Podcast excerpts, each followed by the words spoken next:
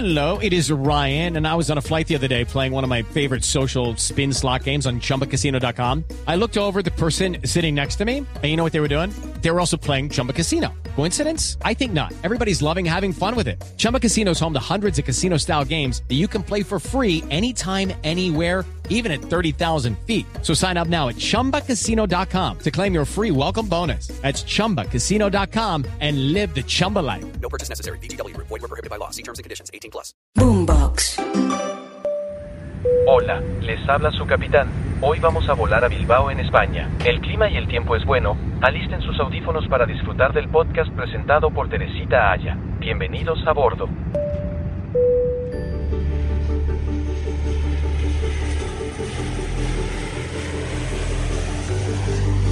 Soy Teresita Aya y los invito a escuchar esta nueva temporada de Historias detrás de la historia. Y vamos a aprovechar la vuelta a España para hablar de esas ciudades españoles que todos nos gustaría conocer, que tienen su mundo, sus tradiciones y hasta su propio idioma. Hablar de la historia que hay detrás de todas estas ciudades maravillosas, de este país que nos encanta, de España y sus ciudades. Y no olviden, para escuchar estas historias detrás de la historia, escucharnos en boombox.com y en todas las plataformas de audio.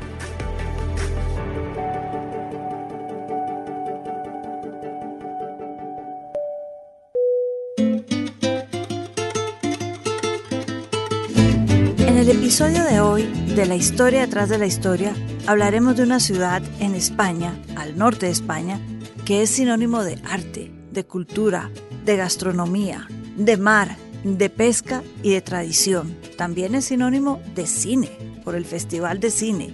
Estamos hablando de Bilbao, corazón del País Vasco y muy cerca a San Sebastián, el corazón del Festival de Cine de San Sebastián. El País Vasco, donde quedan Bilbao y San Sebastián, al igual que Cataluña, es una comunidad autónoma dentro de España, es decir, un territorio que tiene unas características distintas, únicas, geográficas, históricas, pero sobre todo culturales, únicas y distintas al resto de España. En algunos casos hasta tienen una lengua propia. Esto pasa en Cataluña, hemos oído hablar del catalán, pero en el País Vasco estamos hablando de euskera. Y es que el País Vasco, en esta lengua en euskera, se llama Euskadi. Entonces vamos a hablar de Bilbao o Bilbo, como le dicen en euskera. Bilbo o el bocho, como le dicen los lugareños, que no tiene que ver ni con el euskera ni con el español. Entonces, Bilbao, comunidad autónoma que decide sobre los temas generales de la zona, nace como un asentamiento de pescadores. Es que está sobre el mar, tiene una vista espectacular.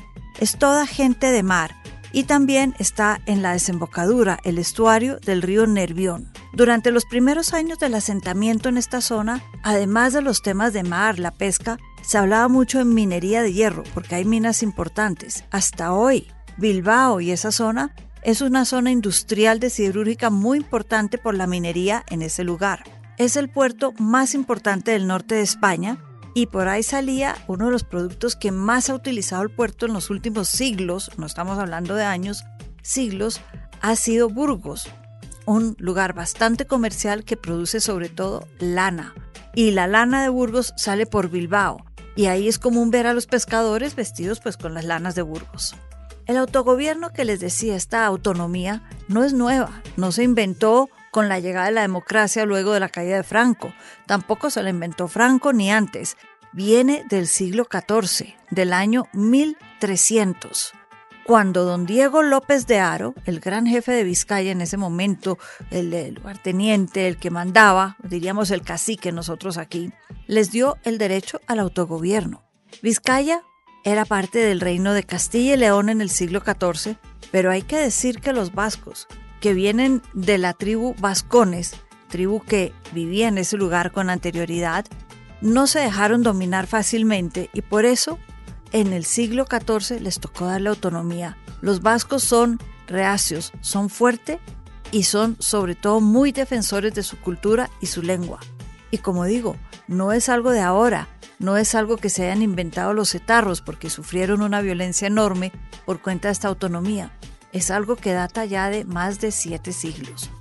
Pero si pasamos al siglo XVI, un poquito más cerca al nuestro, Bilbao tuvo además el derecho de tener un tribunal comercial propio, más allá de la autonomía política y de órdenes del lugar.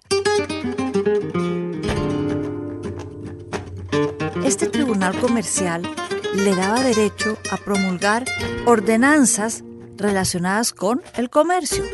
Y estas eran tan importantes y sobre todo tan bien hechas, recordemos, pescadores, comerciantes, que la última de ellas, en 1737, antes de que se centralizara la idea del comercio en un solo lugar para toda España, cuando la época del imperio, esta última de este año fue la base alrededor de la cual se armó todo el Código de Comercio Español, promulgado ya en el siglo XIX, en 1829. El comercio es clave para Bilbao y lo ha sido siempre.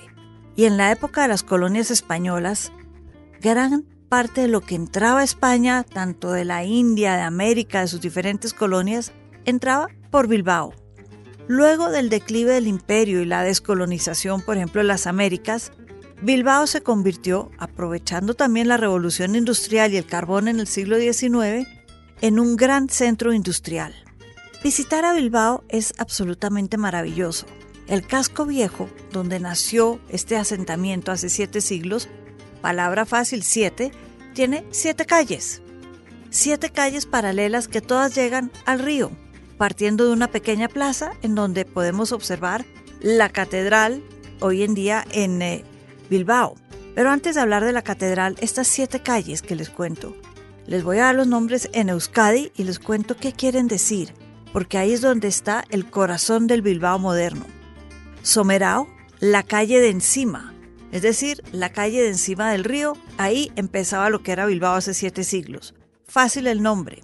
La calle Artecale, Cale es como calle o Artecale, la calle que era la que va por abajo, la tendería, la calle de las tiendas, la de arriba otra vez, Velosticali, la de más arriba, la de donde estaban los pescadores, la carne de la carnicería, que adivinen, sí, ahí estaban la única carnicería del barrio, del pueblo, Barrencale abajo y Barrencale Barrena, la de más abajo, es decir, las más alejadas, las últimas en llegar al río. Cada una llega al nombre de su localización y los antiguos oficios y los comercios de la zona. Entonces era muy fácil ubicarse. Y esta costumbre de ponerle nombres a la calle que tengan que ver con quienes las habitan o dónde están en la ciudad se ha mantenido. En la ciudad vieja, como les decía, está la catedral, que se llama Catedral de Santiago, sí, el patrono de la ciudad, el mismo de Santiago de Compostela, construida sobre una de las primeras iglesias más antiguas. La catedral es gótica, es decir, estamos hablando del medioevo, pero se construyó sobre una, una iglesia pequeña de cuando se cristianizó esta zona.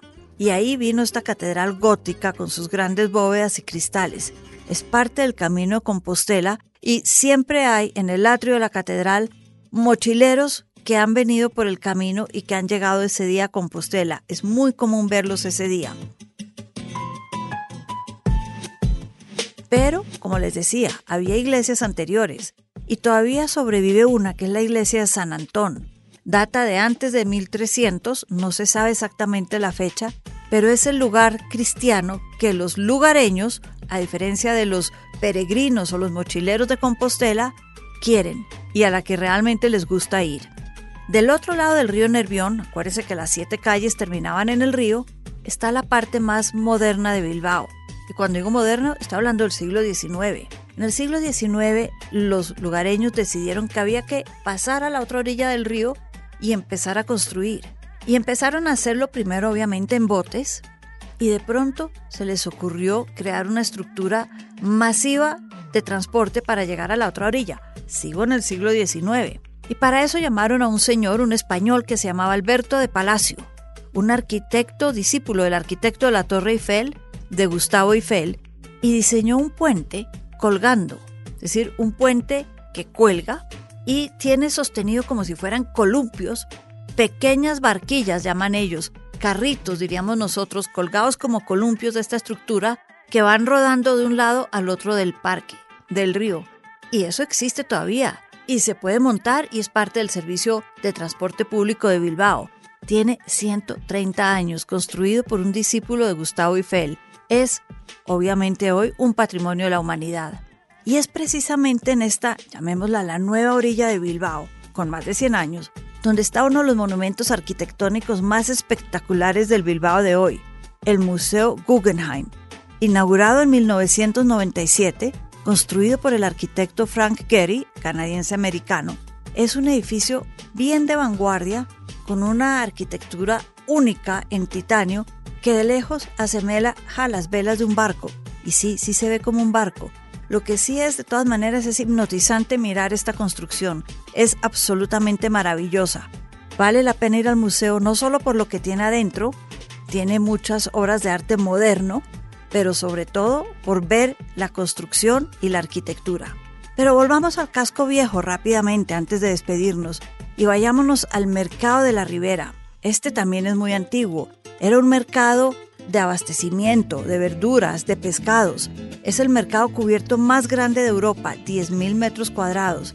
Pero hoy, además de toda la comida, podemos sentarnos y comernos unos buenos pinchos.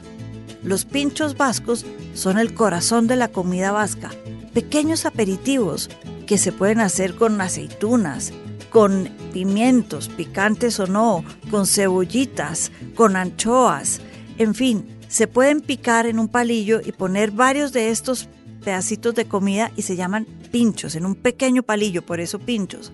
Y hay uno que es el clásico, se los recomiendo, se llama Gilda, llamado así por la película en la que actuó Rita Hayworth y que cuando estaba en San Sebastián, ciudad que les dije al principio que queda muy cerca de Bilbao y es maravillosa, estaba ahí, le dieron por comer este pequeño aperitivo hecho solo con aceitunas, anchoas y pimientos esa vez y le gustó tanto que los lugareños empezaron a hablar del pincho Gilda hoy en día es emblemático de toda la zona. Y hay que probarlos acompañados del chacoli en el mercado de la Ribera. Chacoli, el vino regional. Y como dicen en Bilbao, chin chin. Boombox.